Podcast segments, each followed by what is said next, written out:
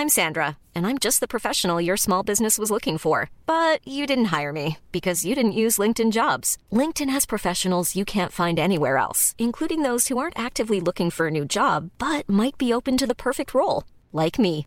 In a given month, over 70% of LinkedIn users don't visit other leading job sites. So if you're not looking on LinkedIn, you'll miss out on great candidates like Sandra. Start hiring professionals like a professional. Post your free job on linkedin.com/people today. Hey Dave. Yeah, Randy. Since we founded Bombus, we've always said our socks, underwear and t-shirts are super soft. Any new ideas? Maybe sublimely soft. Or disgustingly cozy. Wait, what? I got it. Bombus. Absurdly comfortable essentials for yourself And for those facing homelessness. because one purchased equals one donated. Wow, did we just write an ad? Yes. Bombas. Big comfort for everyone. Go to bombas.com slash ACAST and use code ACAST for 20% off your first purchase. El rock siempre da de qué hablar en Flash Black. Solo hay distintas formas de hacerlo. Conducido por Sergio Albite y Jorge Medina. Un podcast 100% satanizado. Rock por siempre en Flash Black. Bienvenidos amigos y amigas, sean todos al noveno episodio de la segunda temporada de Flash Black. Como siempre, aquí estamos dándole al rock y hoy tenemos un show muy especial. Yo soy Sergio Albite y por supuesto aquí está el George Medina, de regreso ya con su pasaporte en mano. Eh, ¿Cómo estás, mi George? Bienvenido de vuelta. Mi Serge, muchas gracias, muy emocionado. Gracias por cubrirme la vez pasada. Este, pues bueno, ni modo, las consecuencias de ser un white sican. y hoy estamos muy felices porque tenemos un, antes que nada, amigo e invitado muy especial. eh, un individuo al que le aprendemos constantemente mucho sobre el rock. Y además vamos a, a retomar, pues, esa cuestión que en la primera temporada hicimos y no hemos hecho en esta segunda, que es hablar sobre géneros específicos del rock. Así es que nuestro querido Fernando Benítez está aquí en cabina. Mi Fer, muchas gracias por estar con nosotros. Venga. Carnales, gracias. ¿Qué más digo? ¿Qué más puedo yo decir? Solo que ya no se dice género, se dice génere. Ah, Entonces vamos a O la génera. Vamos O a checar géneres empezar el de de- Generi. de- de- del rack. Del rec. No, no, no, gracias, rec. gracias, gracias, amigues, por este asunto. Oye, rifándote, mi, este, mi Fer. Oye, ¿qué puedes decirnos de un poco de tu trayectoria? Eh, porque, bueno, hoy vamos a tratar un género bastante increíble. Pero, ¿qué nos puedes decir antes de tu trayectoria en el rock nacional? Por favor. ¿Dónde has tocado? Y además también eres locutor También. y escritor también. Eh, sí. Promocionate, aquí es ya, global ya, ¿Por cosa. sí, dónde ya. empiezo en este tipo de, de galardones? Eh, por lo menos verbales. No, pues no sé, pues he sido, eh, depende, desde el punto de vista de mis padres un fracasado, desde el punto de vista de la sociedad también, desde el punto de vista de, lo- de mi deseo lacaniano también. O sea, no hay manera. O sea, he tocado rock and roll, batería, desde hace ya casi cuatro décadas, estoy grande.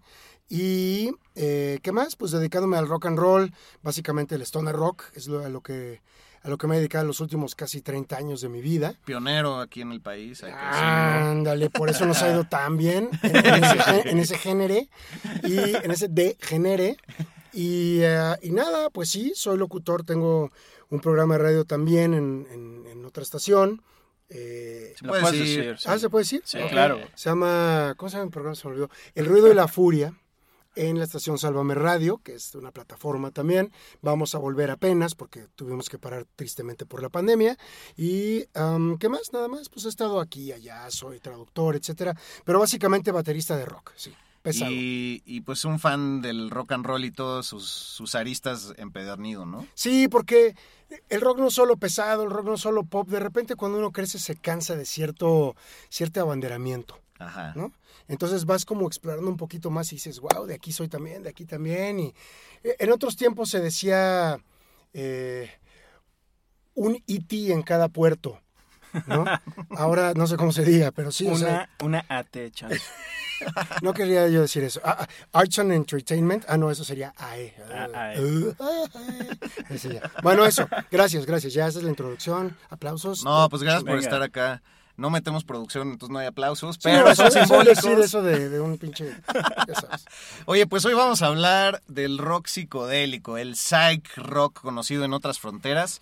eh, de esa manera. Cata- así categorizamos también un montón de música acá actualmente con revivals o resurgimientos muy interesantes en bandas de todo el mundo rescatando pues este género que viene a nacer a mediados de los 60. Aquí estamos para corregirnos, para señalar y agregar lo que sea que se pueda.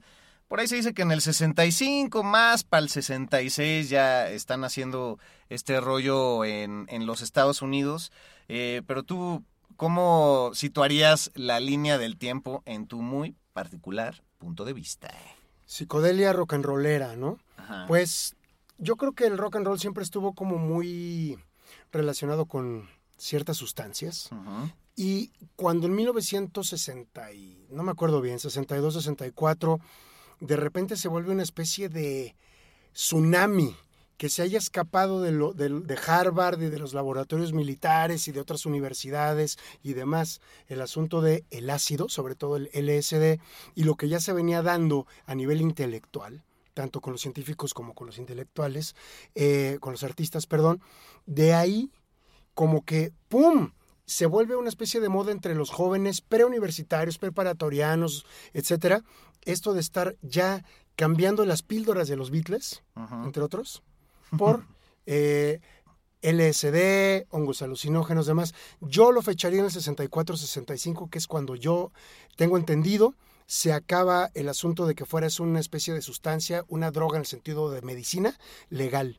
Y entonces se propaga, se vuelve el mercado negro y de ahí llegan las fiestas de los jóvenes y los que ya oían rock and roll, los que oían jazz, et- etcétera, comienzan como a confluir en el nuevo sonido.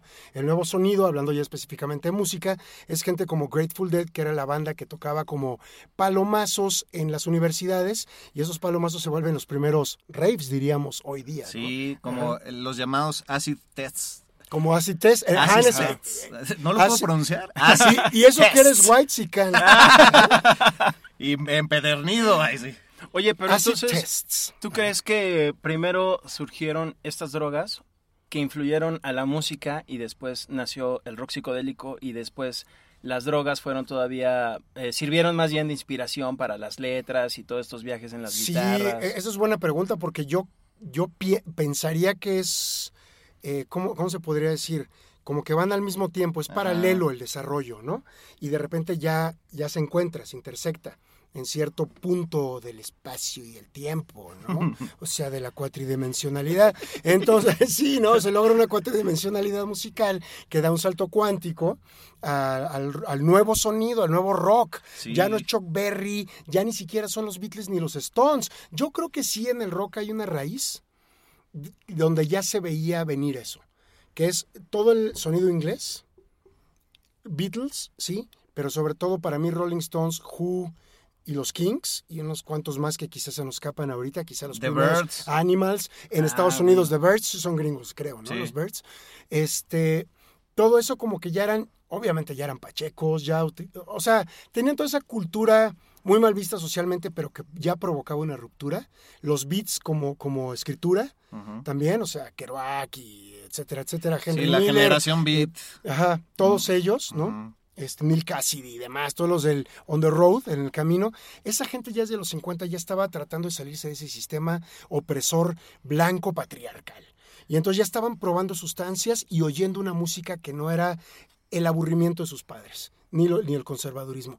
Ese primer rock ya había dado ese paso y antes del rock el jazz y el blues, ¿no? Y, otros y otros géneros.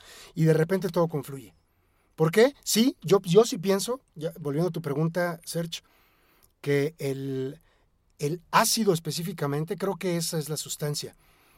Choca con este rock ya de retomar el blues y volverlo un poco más áspero de los Stones, de los Kings, más folk como los Birds, y todo eso de repente, boom, se vuelve como esa puerta, como abrir las puertas de, de la, las puertas este, de la percepción, ¿no? Sí. como diría Morrison. como diría Morrison, basado en ese eh, famoso libro, y que acaba siendo una espiral que es casi una respuesta también a los estados alterados, ¿no? Es casi, casi manifestar lo que se experimenta en estos trips, eh, y conjugarlo y complementarlo quizá con la música propia. Como ya decías, con Grateful Dead, pues pasa mucho, ¿no? Tenían ahí eh, un como camioncito de escuela al, que se subía la gente a estos acid tests y con Kool-Aid tal cual, como hemos dicho en otras emisiones pues no se sabía de dosis, también por eso muchos se quedaban en ese pinche camión de la escuela para toda la vida. Claro, porque era pues, como decían los budistas, no importa dónde llegues, lo que importa es el camino, ¿no? Exacto. toda esta gente andaba leyendo eso. el libro de la muerte. A los Huxley o a los budistas con el libro de la muerte. Timothy Leary acababa, que era como el gurú del ácido, se estaba convirtiendo en ese gran eh, alto sacerdote jerárquico para los jóvenes de para dónde seguir el camino ya que el patriarcado no nos sirve. ¿no? El primer mundo está destrozando al resto del mundo, lo está explotando, no nos vamos a ir? Entonces todo eso, esta gente que, comentas del camioncito con los Grateful Dead, que eran los que hacían el Kool-Aid Acid Test, ¿no? que hay un libro de Tom Wolfe muy bueno que así se llama, precisamente ellos ya se están encaminando a ningún lado, a lo que venga. Y lo que venga puede ser no exactamente lo bueno, o lo chido, o la paz, o lo que se buscaba. Eso es lo ideal. Pero algo, algo comenzaba a resquebrajarse. Break on through, decían los, decía Morrison un año después. Claro, y si te vas a Sabina, pues no hay camino, se hace camino al andar, ¿no? Así es. que claro, él no es nada psicodélico, pero creo que va eh, de la, de la mano con lo que estamos diciendo. sí. creo que también las... Ah, Serrat. Serrat, perdón.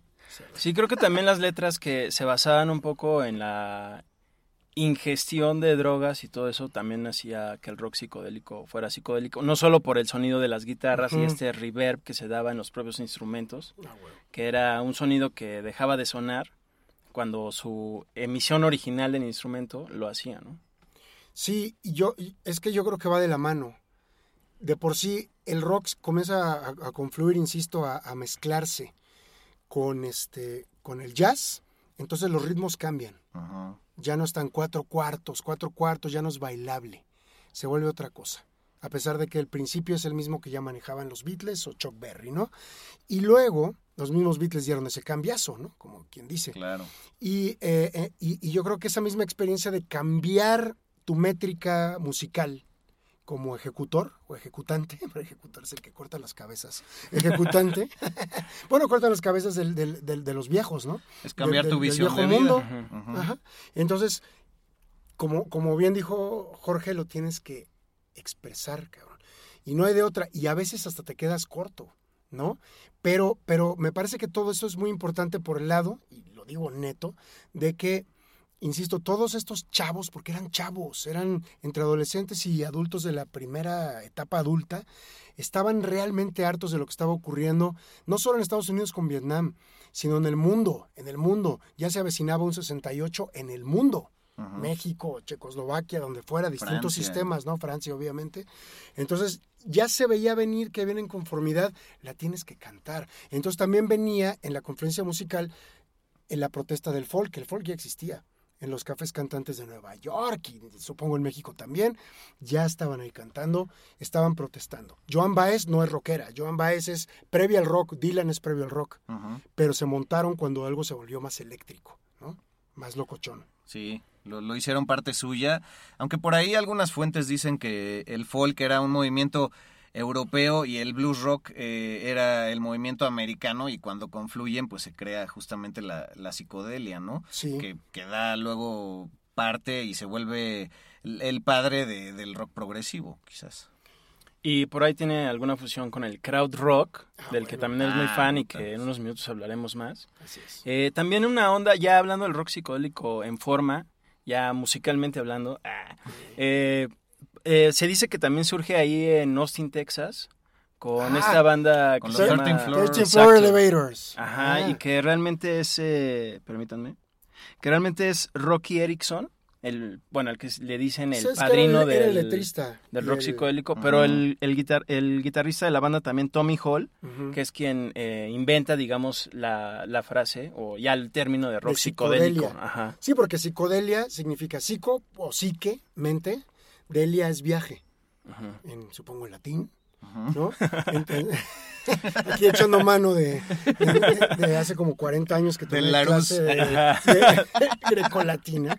Eh, y entonces sí, es el viaje mental. Alguien tenía que salir con un nombre así, aunque ahora que lo dices, tal vez en la música sí retomaron lo que ya, insisto, Timothy Leary, que es una persona muy importante, él era el, el- el jefe de la Facultad de Psicología y Psiquiatría en Harvard. Bueno, psicología Ah, por lo menos. Como el Mosh en la UNAM. Como, sí, se volvió una especie de mosh buena ondita, porque el tipo, a principios de los 60, finales de los 50 incluso, o sea, desde mucho antes ya del rock rock psicodélico más grueso, el tipo ya estaba experimentando porque to- llegó, llegó la CIA, llegó el, el- el Pentágono y demás, a decirle, mira, en, en- en- desde los 30, 40, Albert Hoffman en, en, eh, Suiza, en Sandoz, en los laboratorios de Sandoz, este, destiló el ácido. O sea, lo sacó del cornezuelo de centeno, eh, que, que crece en el trigo.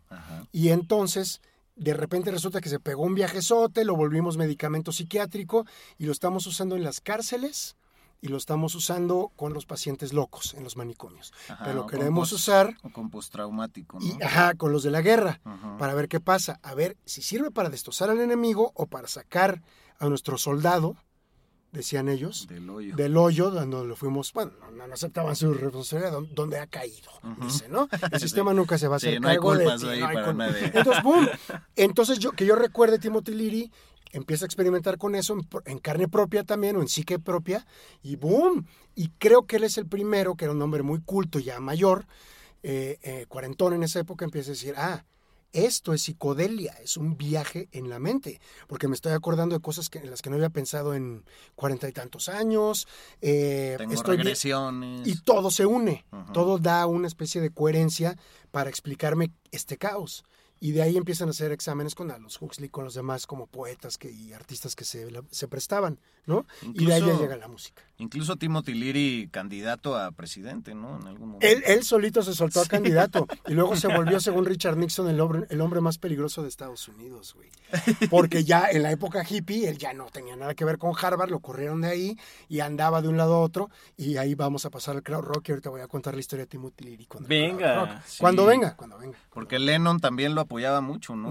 Pues era John amigo de todos. Sí. Todos, güey. Sí, pues ahí andaba.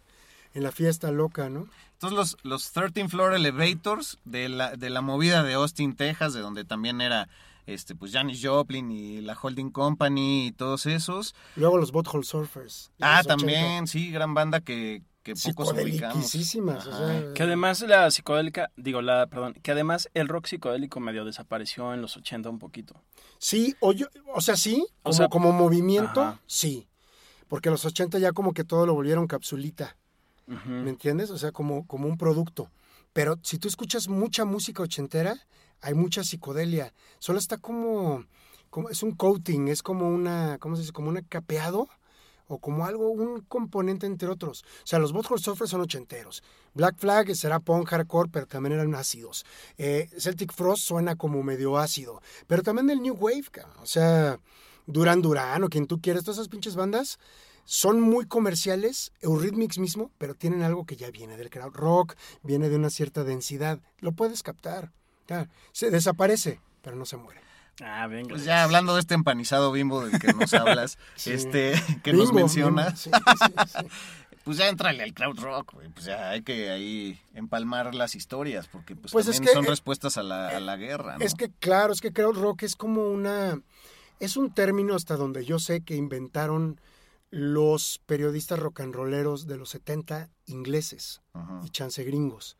O sea, revistas como la Cream en Estados Unidos y demás apoyaban movidas muy underground. Lo que era underground en esa época era Can. ¿Qué más underground que una banda como Can? En Alemania. ¿no? En Alemania. O sea, el sonido alemán es muy particular. Ellos mismos, los de Can, decían, nos encanta el blues, pero nos llega el blues a través del rock inglés. ¿Qué vamos a hacer nosotros? Copiar a un blanco inglés, que a su vez copiaba a un negro gringo de quién sabe cuántas décadas Claro. previas. ¿Cuál es mi voz? Ajá, ¿dónde estoy yo? Bueno, nos influenciamos por el rock, que ya estaba como estabilizándose con esta psicodelia. Doors, Velvet Underground, Pink Floyd, Jimi Hendrix, son como las bandas que les gustaban a los de Can. Pero los de Can eran músicos también, al menos dos de ellos, de, de conservatorio, ya eran más grandes, eran treintones, casi cuarentones, ya murieron. Entonces, sí, porque están muy viejos, ¿no? Entonces, cuando empezaron a oír que la nueva música eléctrica era realmente loca, dijeron, adiós esto, adiós lo otro, pero también adiós el blues. Lo oímos, pero no lo copiamos. Porque no vamos a llegar a ningún lado. ¿De qué sirve ser como el segundón? Pero, pero eso no fue adrede. Por eso insisto, los, los periodistas de otros países dijeron, ah, se llama kraut, porque kraut es como sauerkraut, como salchichón, ¿no? que es como una comida típica alemana. Entonces es insultante incluso el término para los alemanes, según algunos músicos. ¿no? Pero aún así es, engloban ahí a tantos estilos, desde un rock pesado muy raro como Guru Guru, hasta Can, que es lo más hipnótico, extraño, no se detenían ante ningún género, o lo meramente, o más bien puramente, no meramente electrónico, como, como Tangerine Dream, entre otras bandas. Kraftwerk mismo que trascendió y se volvió un fenómeno pop, ¿no? En su momento. Entonces, todo eso viene de eso. Lo que se busca quizá lo, donde todos ellos se encuentran, aunque no lo hayan querido en su momento, porque una banda no conocía a la otra, y en Alemania no había mucho apoyo a, a los grupos, ni a Can. Sí, era under. tú Era muy underground. Era en lo repetitivo y meditativo. Creo que es donde se liga con la, con la, la psicodelia. El sentido como, el primer disco de Tangerine Dream se llama Electronic Meditation. ¿Qué significa eso? Pues una meditación electrónica, perdón, o sea, es obvio, no es una obviedad, pero ¿qué significa eso? Quedarte clavado, medio vegetal, pero no estupidizado. Entonces lo van llevando a su lugar, a su lugar, a su lugar, a su raíz. Y ya, generan un- una cosa bien distinta. Pero con estas raíces del ácido, del libro tibetano de los muertos, de Carlos Castaneda, de Timothy Leary, de las movidas revolucionarias del mundo en esa época por los jóvenes, ¿no? Entonces todo eso llevado como una especie de pasmo, de pasmo meditativo electro- eléctrico. Qué chingonería, cabrón. Sí, muy rifado porque además también el crowd rock y el rock psicodélico creo que tienen muy en común también el uso de órganos eléctricos que por ejemplo antes eran más como acústicos, ¿no? O que lo usaban más en los 60. Eh, por ejemplo, luego Deep Purple también empezó a utilizar mucho los órganos. Sí, sí, sí, Pero ya eléctricos creo que se caracterizó más por el crowd rock y toda esta onda. Es- Luego largas partes instrumentales también. que Claro, creo es que, es van pasando, esto. van pasando de, de ese órgano que sí viene como de... Mis papás tenían un órgano así, ¿no? O sea, ¿quién no tenía a veces un órgano de esos que lo usaban Sí. para iglesias y Con cosas las así? abuelitas, Las claro. abuelas. Entonces viene de eso a volverlo más clavado, como dices bien, Deep Purple, Iron Butterfly, etcétera. Pink Floyd. El Floyd, obvia- Floyd es básico para el Claro. crowd rock, básico. Y su psicodelia, cómo cambia también. Sí, Con y, la cambia con igual, las letras, como decía Serge Ajá. también, ¿no? O sea, Pink Floyd no son ningunos idiotas. A mí lo que me impresiona de todo esto es que eran chavos de 20, exagerando 25 años, ¿no? O sea, los más viejos, Frank Zappa, Captain Beefheart, así en, en- en- en Estados Unidos y demás. En Inglaterra, los Beatles no, no llegaban ni a los 30 y ya estaban rompiendo el esquema. No era, o sea, su mentalidad era, tú no me vas a enseñar, voy a buscar. Ahí se van quedando muchos. Se murió Hendrix, se vuelve loco Sid Barrett, etcétera. Y entonces llega todo, el- eh, hablando de crowd rock, ese organito floydiano en, te- en- en canciones como Interstellar Overdrive o Saucerful, Saucerful of Secrets, etcétera, tan viajado, tan disonante, de repente, pum, pasa nada más a, ok, quítale todo ese embelezo y déjale una sola nota, dice el crowd rock, una sola nota. Y de ahí pasan que al Moog, que a no sé cuántos instrumentos también como de teclado, pero más viajados y más electrónicos. Entonces ya se vuelve básicamente instrumental, ¿sí? Siempre hay letra, pero crowd rock no tiene buenos cantantes, güey. Eso sí es bien característico. Cuando hay voz, bueno, Damo Suzuki es un gran cantante, pero a su manera, el de Can.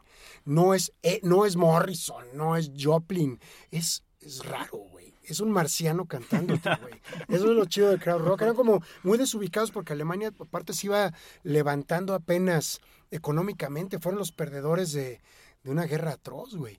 Y los, perdón, pero los pinches hijos y nietos de Hitler. Entonces, esta Claro. gente se siente re culpable Y con poco el mundo, identificados Claro. porque entre que dividen Berlín entre los gringos, eh, los propios alemanes y, y los soviéticos. Se lo reparten, güey. Ajá. Ellos eran nada, eran como el tercer mundo dentro del primer mundo. Levántate. Y no te puedes levantar con tu última historia de los últimos 50 años, porque todo eso llevó hasta Hitler, cabrón. Exacto. ¿Qué, qué vas a hacer? Resignificate, ¿Eh? güey. a ¿Cómo? Entonces, hay muchos güeyes que criticaban al crowd rock porque decían que se fijaban mucho en los románticos, en la poesía romántica de, alemana. Y eso es muy chido, porque a mí me late esa, esa onda como del Holderlin, por ejemplo, el poeta Holderlin, eso en 1800 y tantos, así, ese tipo de cosas. Y eh, había un gran movimiento romántico, pero eso era lo que también los nazis retomaron, güey, como identidad.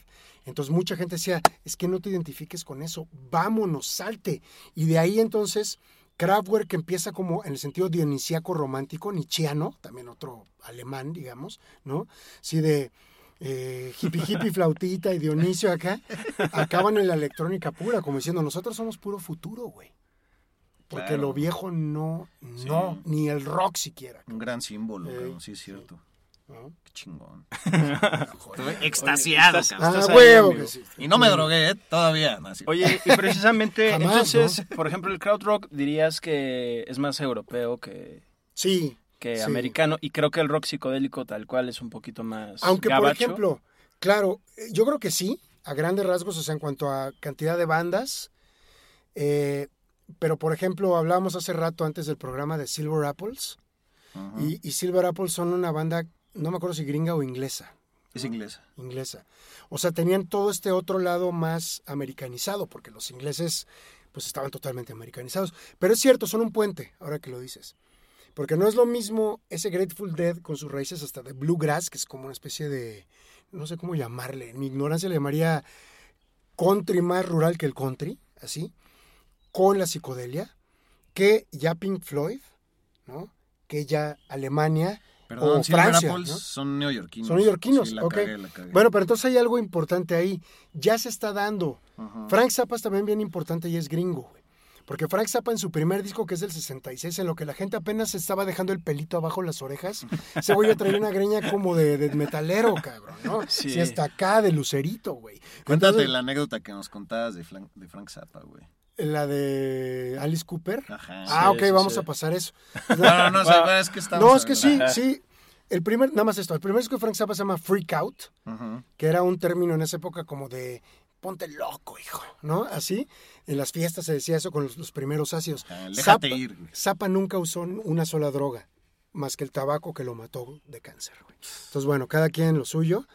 Pero fuera de eso, Zappa saca este primer disco cuando todavía la, psicodelia apenas comenzaba, el primer disco de los Doors, ¿no? Eh, Hendrix todavía no salía, Cream con un primer disco un poquito más convencional en Inglaterra, y Zappa estaba ya, sí, tocando medio agogó, que es la primera psicodelia, pero el, último, la última rola de su primer disco se llama The Return of the Son of Monster Magnet. De ahí sacó Monster Magnet su nombre.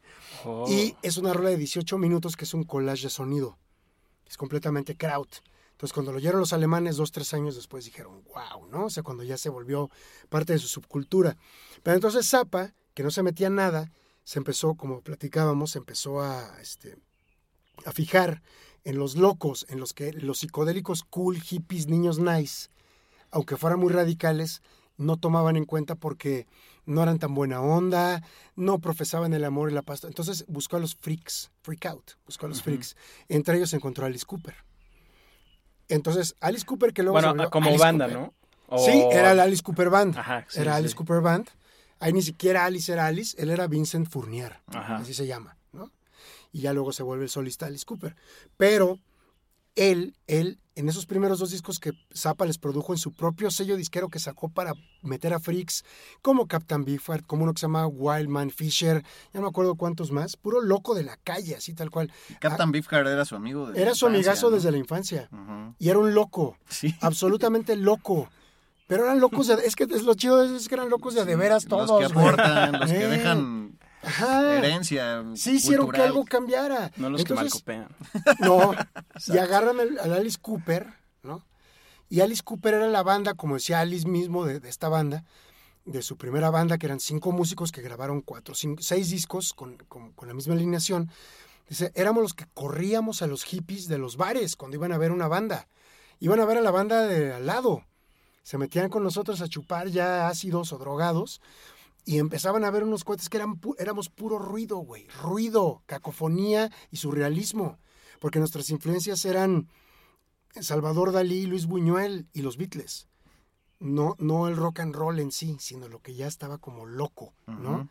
Entonces de ahí, Zappa un día les dice, pues qué onda, yo los quiero para... Dice, yo no sé ni siquiera cómo escribir su música, dice Zappa, ¿no? y yo soy, yo escribo la música. Todo lo que hago loco, yo lo escribo. Está escrito, está ensayado.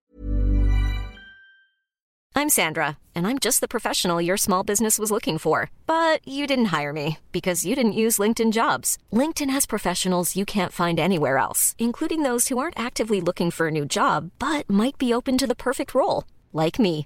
In a given month, over 70% of LinkedIn users don't visit other leading job sites. So if you're not looking on LinkedIn, you'll miss out on great candidates like Sandra. Start hiring professionals like a professional. Post your free job on linkedin.com/people today. Since 2013, Bombas has donated over 100 million socks, underwear, and t-shirts to those facing homelessness. If we counted those on air, this ad would last over 1,157 days. But if we counted the time it takes to make a donation possible, it would take just a few clicks. Because every time you make a purchase, Bombas donates an item to someone who needs it. Go to bombas.com slash ACAST and use code ACAST for 20% off your first purchase. That's bombas.com slash ACAST, code ACAST. O sea, es una orquesta la que lo toca. Yo no sé qué hacer con ustedes. Los voy a grabar, güey. Y de ahí salieron los dos primeros que son, para mí, de los 10 discos mejores de Alice Cooper de toda su vida, son los dos primeros.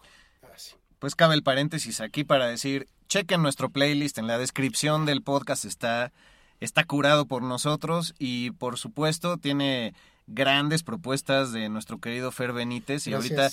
Pues le vamos a, a entrar también a las, a las rarezas, ¿no? A lo cochinón, a lo grasoso, Oh, sí. que, que no son estos grandes nombres que hemos estado eh, mencionando. Porque, por ejemplo, Arthur Brown, este hombre que mencionamos en nuestro primer capítulo de primera temporada, pero hablando del shock rock, pues también con su siguiente banda llamada Kingdom Come, que la descubrimos, o yo la descubrí en ese momento, gracias a ese programa, pues se vuelve súper psicodélico y pasan cosas bien interesantes, ¿no? Pero ¿están de acuerdo que saltemos para allá o que para dónde nos vamos? Sí, sí, sí. A evaluar o comentar esos discos que consideras representativos o que al menos eh, Rarones, ¿no? son de los más raros en el rock psicodélico, aparte de los que ya hemos mencionado. Por ejemplo, ese de Disraeli Gears de Cream, que Buenísimo. también tiene bastante psicodelia inglesa, por decir.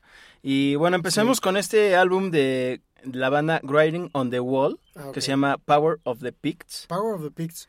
Que por cierto leí que Ajá. fue el único álbum que hicieron. Después Sí. les robaron su equipo y ya les dio hueva a retomar.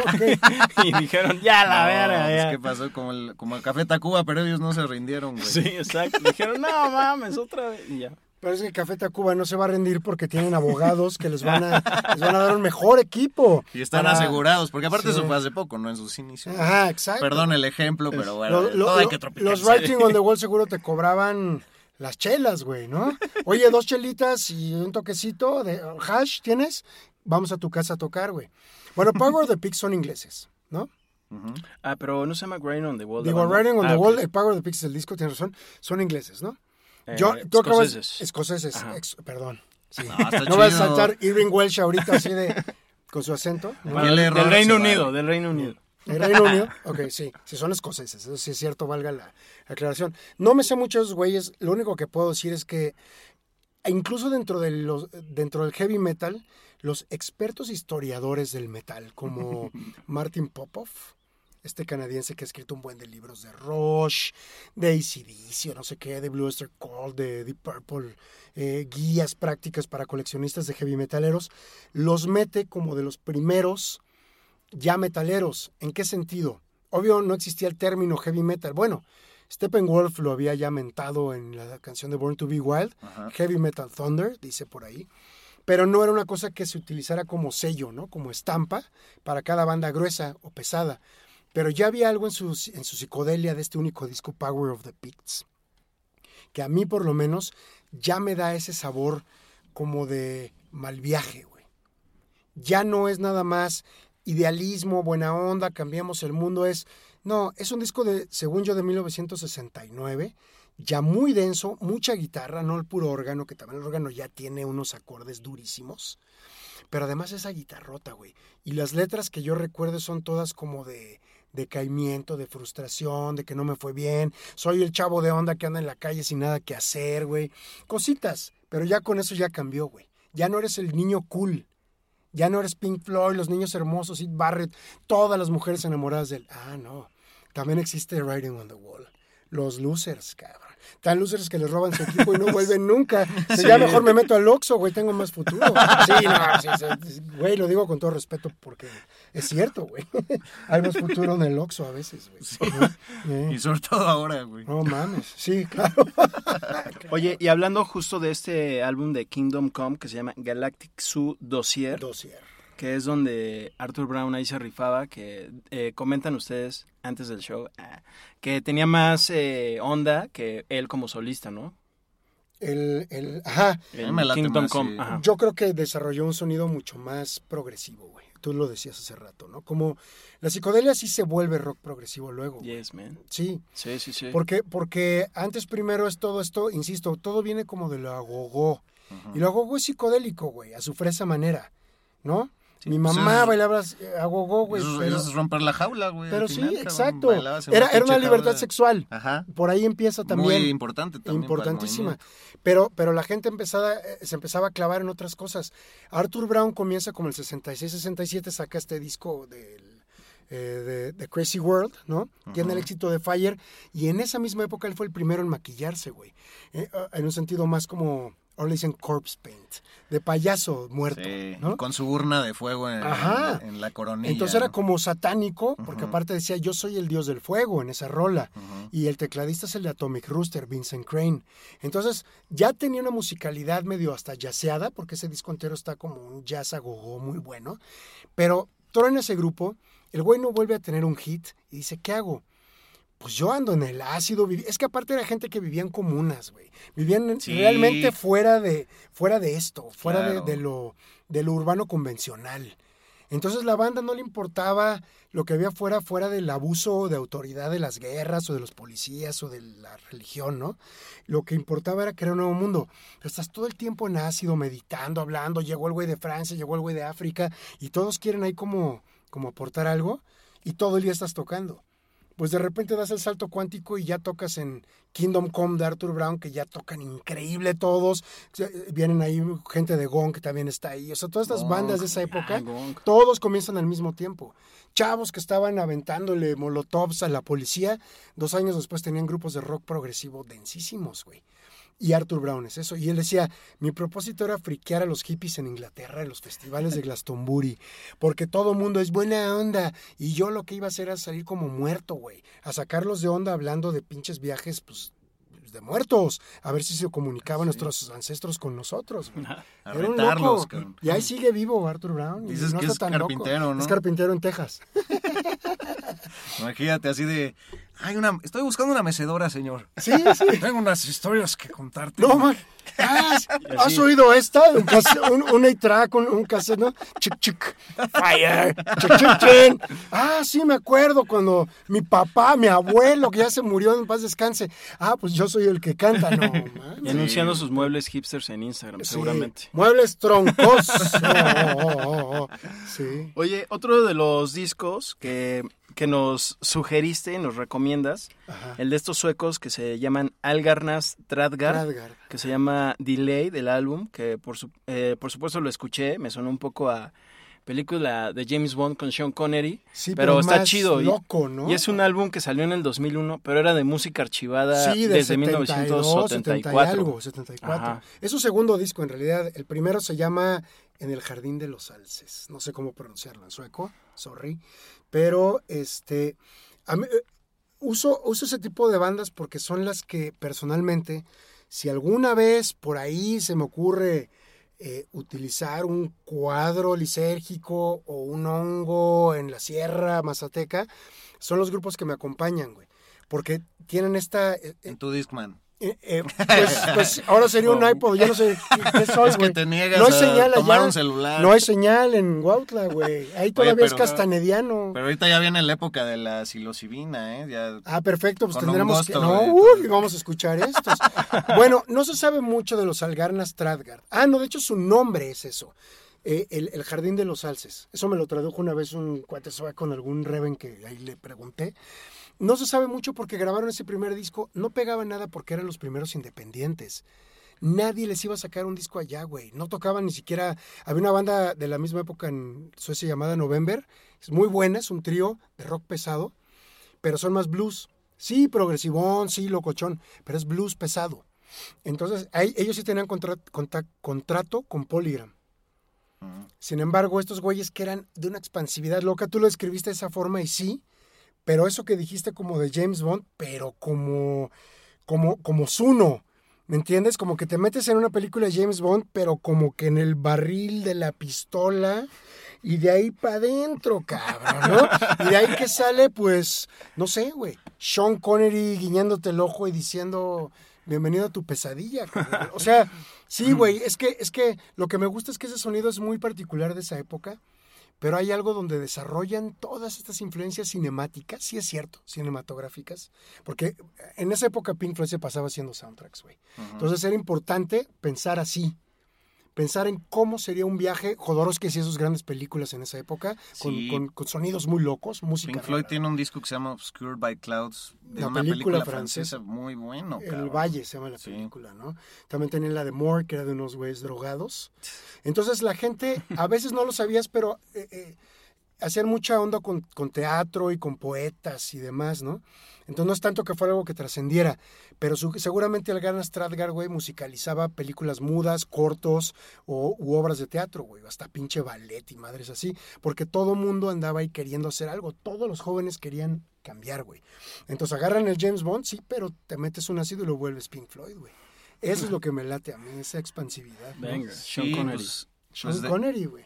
El barril, The Barrel of a Gun de Sean Connery. Es que tal cual de lo monocromático con la psicodelia, pues se abre todo este espectro de colores y dimensiones, ¿no? No tienes de otra. Si eres un terco que dice, me metí 400 hongos y no veo nada. Bueno, hay veces que el hongo no te deja pasar, es cierto, lo dicen las chamanas con las que hemos ido, pero, pero cuando entraste, entraste, güey. Y el, y, el, y el suspiro de un perro, como me pasó una vez en Huautla, ya en honguito, ya es justamente in- Interstellar Overdrive, güey. O sea, ya es ese, ese pasar al otro lado, güey. Sí. Dorciano, hijo. Sí, sí, sí. Sí te cambia, ni modo. Sí, ¿no?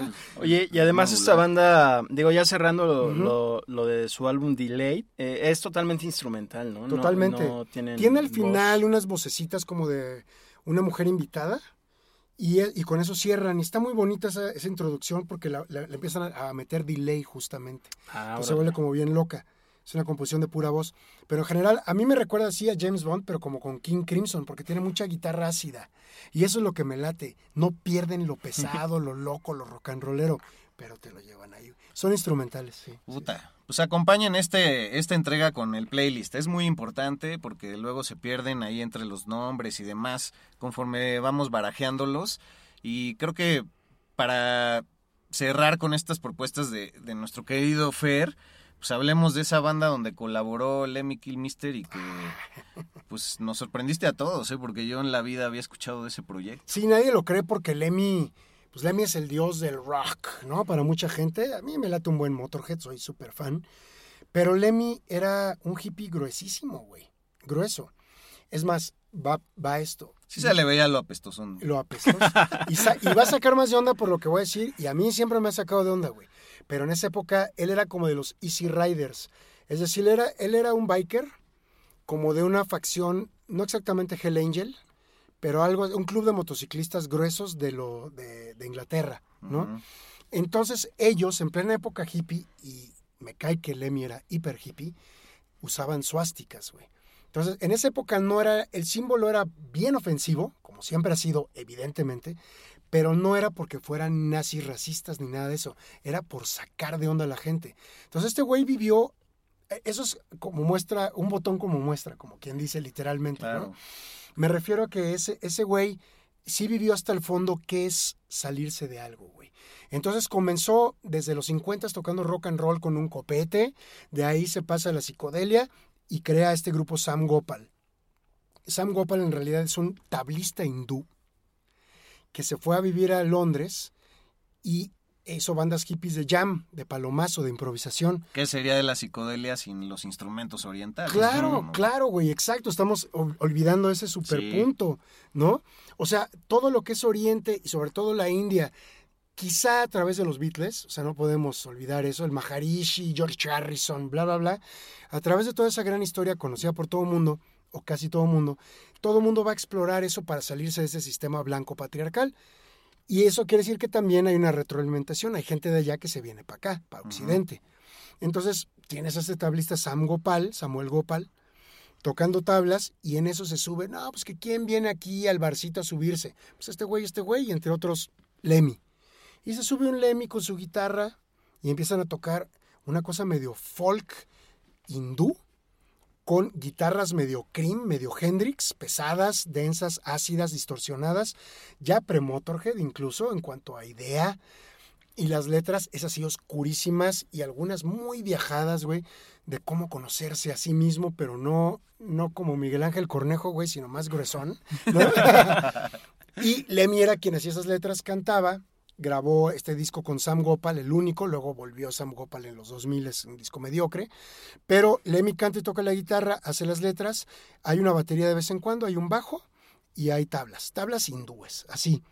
Entonces, bueno, Lemmy hace todo eso, se sale, se mete a Hawkwind años después, eh, se volvió primero roadie de Jimi Hendrix, eso es importante. Él le conseguía drogas a Hendrix en Inglaterra y de ahí se pasa a.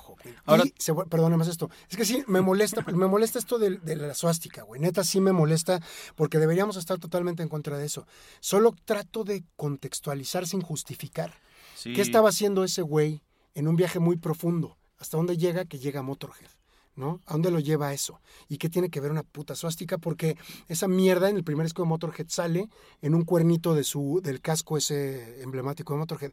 En las siguientes ediciones se lo censuraron. Y está chido que se vaya la- al carajo esa suástica, güey. No, y se lo cuestionaron por mucho tiempo y, y creo que como lo abordas ahorita es bien importante. Por favor, escuchen nuestro especial de Lemmy Kilmister Ujú. ahí. Ahondamos también mucho esto, pero creo que este tema lo olvidamos y, y justo él justificaba ya años después de que era también la estética de todo lo nazi, lo que también hablaba de este romper paradigmas sin que pues todo su fundam- fundamentalismo tuviera que ver para que él guiara su vida por ahí. Sí, era, era incluso, como dicen algunos antropólogos, una reapropiación del símbolo. Exacto. Es decir, lo agarras, lo sacas de contexto, sigue siendo grueso para una sociedad occidental de los 60 o 70, ¿no? Pero ya no es lo mismo. Y lo vas a demostrar cómo greñudo, Lemmy, Lemmy eh, tenía, por ejemplo, él dice que la mujer que más amó era una mujer negra, que se le murió por yonki. Entonces, como demostrando que no eres eso, o sea, es para sacar de onda. Es no soy lo que tú crees que eres. El mismo grupo Kiss tiene dos S que en Alemania están prohibidas. En Alemania Kiss tiene otro logo desde que empezó. No, sus discos mismos salen como unas zetas al revés en lugar de las dos S, porque esas dos parecen las S del servicio secreto nazi, güey. Y, y, y Kiss es de judíos, judíos neoyorquinos. Pero ellos mismos, en- como, como parte de los años 70, estaban ya jugando con esa locura también, güey. ¿Me entiendes? Sí. Entonces se vale jugar con la locura, pero creo, al menos para, incluso para mí, es ya choqueante, güey, porque ahí sí, sí tengo una bronca porque el neonazismo nunca se ha ido, güey. Siempre hay movimientos neonazis. Sí. Entonces no creo Y que se también valga. música. Eh, me da hueva, además Ajá. que hueva traer una suástica y explicarte, güey. ¿Por qué? No sé, no, a la mierda el nazismo y a la mierda la suástica. Que de entrada Pero lo pues, hicieron, la suástica fue una reapropiación también de un símbolo del budismo zen. ¿no? Exactamente, güey, ¿no? Y encuentras suásticas en todos lados y la chingada, culturas eh, prehispánicas, mesoamericanas. Entonces está en todos lados, es, un es, es el símbolo del movimiento, pero no por eso es fácil ponértelo, güey. Yo no me pondría eso, sinceramente. ¿Por qué? Porque crecí con, con- con mucha banda, por ejemplo, judía cuando yo era niño. Y, y muchos amigos, amiguitas, y eso eran, eran judíos. ¿Por qué tengo que ofenderlos o explicar lo que estoy haciendo? Prefiero no, güey. O sea, prefiero no molestar de esa manera. Pero en la época del EMI era importante esa reapropiación y el decir, voy a ser distinto y te voy a sacar de onda, güey. Eso sí. Y también lo que quería mencionar, que se aparta ya de eso, pero que Lemmy, ya cuando entró a Hawkwind, también es una banda totalmente psicodélica, space rock, Mega. Y pues entrándole a todo eso. Son como el crowd rock de, de inglés, güey. Porque aparte, o sea, gente punk como John Lydon, Johnny Rotten, pues, cuando era chavito, él nunca fue el punk que salió de la nada. Él era un hippie, pero hippie de estos radicales que iba a ver a Hawkwind. No iba a ver a Pink Floyd, no iba a ver a Genesis, no iba a ver a los rockstars podridos. Él les llamaba prostitutas, ¿no? Los vendidos. Pero sí iba a ver a Hawkwind y a, Gong, a Can cuando iba a Inglaterra, a Tangerine Dream. Eh, eh, tiene mejor gusto del que creen. Su grupo favorito se llama Vandergraaf Generator, que es completamente progresivo, hasta un poco mamón, pero muy oscuro. Entonces, a esa banda se abocaba gente como, como Hawkwind, o, o quedó bien, o, a- más bien era su mercado sin querer queriendo, era su gente, su público, los gruesos. El otro lado underground, más locochón y psicodélico. Venga, y hablando ya de la psicodelia en general, bueno, sobre todo aquí en México, Pues qué Y- pedo, ¿qué pasó? Porque también Sí. aquí no, no dejamos la cruz. Angélica María, ¿no? O Bueno, sea, por ahí... No, sí había. Three Souls in. My Mind le entró un poco al principio, buen, digo, de el lo que luego ritual, el Peace and Love se convirtió en el. Tri, Písanlo. Alex Lora, los, que ahora los es... teddy bears que luego Ajá. se volvieron los ovnis. Ah, los ovnis, Spiders, ¿sabes que se llaman Spiders de, creo que de Guadalajara? La revolución de La Emiliano Revolución Zapata, de Zapata, aunque usted no lo crea, eran rock psicodelicón. Ujú. Eh, la cosa es que en México había tan poco apoyo que estas bandas poco a poco o se volvieron muy, como le llaman ahora, rock urbano, es decir, se fueron al hoyo, al hoyo funky, le llamaban en esa época, a tener un sustento aunque sea, aunque fuera mínimo, eh, como el Tree o Three Souls in My Mind. Y si no, seguían contratos disqueros que poco a poco los iban cambiando. Por ejemplo, hay una banda que se llama Nahuatl, que venían de los, del Peace and Love.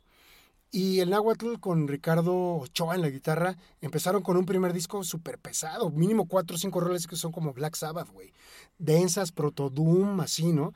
Pero ya tenían el mensaje de, no, hijo, no le metas a las drogas. No, está muy mal. Lo mismo los Duk Duks, todas esas pinches bandas tocaban súper bien, estaban influenciadas por Pink Floyd, Jethro Tull, los Sabbath, Deep Purple, sobre todo Deep Purple, en México pegó mucho Deep Purple, Ten Years After, pero se va volviendo una cosa como el prepop, que luego se volvió rock en español en los 80, sin que a ellos les conviniera, porque ya eran rucos y se fueron a, pues, a ningún lado, ¿no? Pero siento que sí hubo, pero no hubo el apoyo fuera de el par de peliculitas satan- eh, donde satanizaban. Había una que se llamaba Bikinis y Rock, que sale el loco Valdés como una especie de team utility mexicano en una casa de niños bien que se pasan todo el día bailando y tocan el ritual, el Love, Bandido y otras bandas de la época. Y sí, todo el mundo anda greñudo y sale Verónica Castro, creo que ahí se embarazó de... Sí, güey, se embarazó de- del loco y tuvieron a Cristian porque justo sí coinciden las fechas, sí coinciden.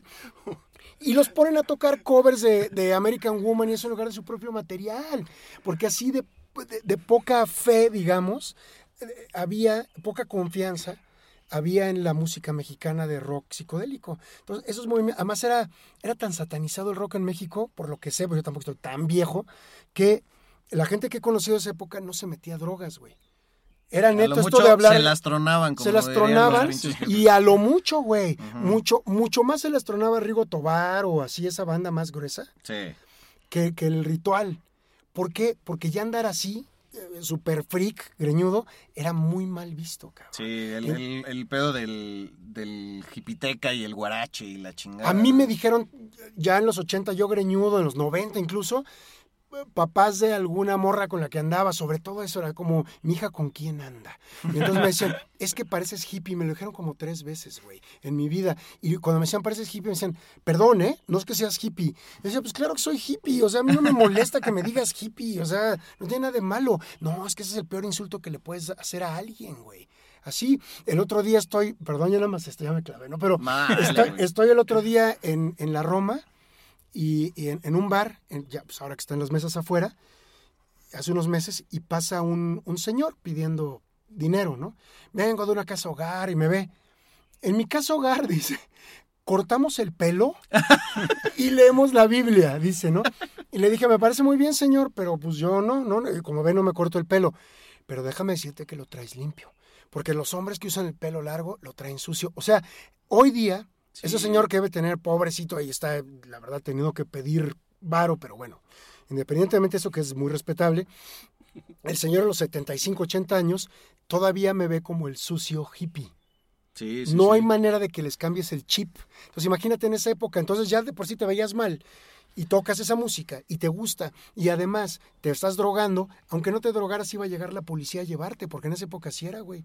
Racia nada más porque ibas a tocar, porque ibas a, a la fiesta de tus cuates, pum, a la cárcel, Sí, güey. el pinche juicio muy cabrón ahorita también. ¿Eh? Y bueno, en estos tiempos que estamos tan polarizados, ya hay una crítica a la raza blanca de la que formo parte, Che, ¿no? whitezican. A los white y la chingada pero también son concepciones que están basadas mucho en la ignorancia, ¿no? Entonces, eh, pues, pues, para cerrar, eh, me pareció interesante que hace unas, un, unas semanas leí un artículo que se proyecta que para por ahí del 2027, 2026, va a haber un despertar sexual estilo finales de los 60, justo por pues toda esta intromisión que ha habido con, con el contacto físico entre la gente. Wow. Digo, ya veremos porque todo puede cambiar el curso de las cosas, pero... Pero está interesante. ¿no? Sí, está cabrón porque sí es cierto. Ahora yo pienso, ¿no? Uno pues todavía ya tuvo sus experiencias, güey, ya estamos grandes, pero toda la banda entre, ¿qué te gusta?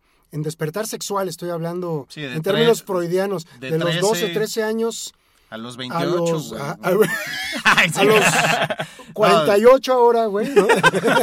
vírgenes de, virgen a los 48. ¿no? Este, no, pues sí es cierto, porque ahora ya todo es el encuadre, la lejanía del Zoom, si bien te va, claro, si tiene los recursos, si el tu privilegio. pinche graduación haya sido vía streaming, güey, ¿no? Cuando tu despertar sexual igual no es que haya pasado en mi caso. No, Todavía no pasa. Pues hacías tu pinche viaje a Ixtapa, cabrón, no, no sé. Ahí pues es el degenere. Claro, ya no existe, güey. Y ahora lo que nos quitamos, como quien dice, el asco. En serio. O sea, quizá las vacunas son un paso y la chingada, pero, pero ya todo lo que traemos todos aquí metido de miedo, güey. ¿De qué tal si me meto aquí y resulta que COVID, no, ya dejen ustedes SIDA y todo lo de antes. Ahora viene el COVID como el nuevo miedo, güey. Eh, estamos eh, heredándolo. Los chavitos peor, porque no tienen con qué contrastarlo, no tienen una confianza creada en relaciones más presenciales, güey. No hay. Como dicen, ahora la ironía es que todos pensamos que vivir con miedo es ser una persona responsable y ser alguien libre se ve y se aprecia como irresponsable. Entonces, lo que los valores católicos tan arraigados que todavía existen, fungieron lo que ya mencionabas eh, por mucho tiempo, pues ahora ya es este juicio de, no, a ver, ¿cómo que vienes y me saludas de beso, güey? No, pregúntame. Sí, sí, sí, sí, cada vez peor, güey. Pero ya veremos, como dices, a lo mejor en 5 o 6 años, ¡pum! Los chavos, como diría Roche en el disco Tony Guantuel, se meten en una caverna en lo que se van a tripear por primera vez juntos presencialmente, ya sin Zooms, ¿no? Dejemos la computadora lejos de nosotros, busquemos nuestras raíces, se meten a la caverna, güey. Y como diría Rush Antonio y Guantolf, le escarban y encuentran una guitarra eléctrica, güey. Ah, ¡Qué rank, güey! Y yo creo que, que gente más, más sociable y más cálida va, va a ser más atractiva para ambos sexos o los que gusten de lo que gusten. Que, ajá que alguien que mensaje cagado y que postee chido, porque ya el contacto va a hacer falta y la, y pues las nuevas generaciones van a necesitar eso, pero ¿Y es eso? O digo, no es que a mí me encante la especie humana ni nada, pero si tiene que seguir, tiene que seguir. Y no podemos estar como alejándonos tanto. Bueno, a lo mejor no habla como ruco, güey. No sé. Pero ya veremos estos chavos que dicen a sus O 15, 20 chavorruco, años. chavorruco. Chavorruco, siempre Todavía, cha- amigo. chavorru- sí. Estamos en No, ya, ya solo hay chavorruco. güey. Sí, ahorita Ya. somos chavos. Los abuelos ya oían a los Stones, a Sí, Dylan, güey. ¿no? Ya, ya. Sí. oigan, pues tenemos que despedirnos, pero Programazo, gracias. Sí, me ha gracias. encantado, la verdad. Sí, pues muy chido, amigo. Gracias por venir Un y placer. rifarte y, aportar todo tu conocimiento a Flash Black. Ah. Gracias, Serge. Y- Gracias, George. No, Neta. hombre. Y muy chido y pues ahí estaremos en las redes sociales compartiendo todas las bandas de las que hablamos y también algunas sorpresas más como siempre. Venga de ahí. Mi George, eh, las redes sociales de Flash Black, ¿cuáles son? Arroba Flash Black Pod para Twitter, Instagram, Flash Black Podcast, Flash Black Podcast para Facebook. Eh, tus redes son arroba albuitre con B chica, la mía arroba Medinaudio y bueno, mi Fer. Arroba 2112 Fer Benítez. Ah, venga. Ese es mi Twitter. Está chido saberlo Sí. porque, pues luego, hasta para Serchi para mí es, es cagado porque luego chocamos ahí generacionalmente porque te niegas a tener un teléfono inteligente, pero creo que en estos tiempos ya hay que ponerte un monumento por eso. No, quién sabe, ya, ya que digan los niños dentro de seis años, güey. ¿no? Tirando sus computadoras, sus iPhones, sus smartphones al río, güey, al río de Siddhartha, güey. Sí, A huevo. Pues sí. así nos despedimos. Muchísimas gracias, banda, que nos escucha alrededor del mundo. Y esperamos que este especial, que sale de lo convencional, porque si le buscan por ahí, hay muy poca información también de esto, eh, pues lo hemos disfrutado un chingo. Así es que gracias por escucharnos. Esto fue Flash Black y espérenos la próxima semana, lo más seguro, el jueves, como siempre. Rock por siempre en Flash Black. Conducido por Sergio Albite y Jorge Medina. Flash Black. El ADN del rock está en Flash Black.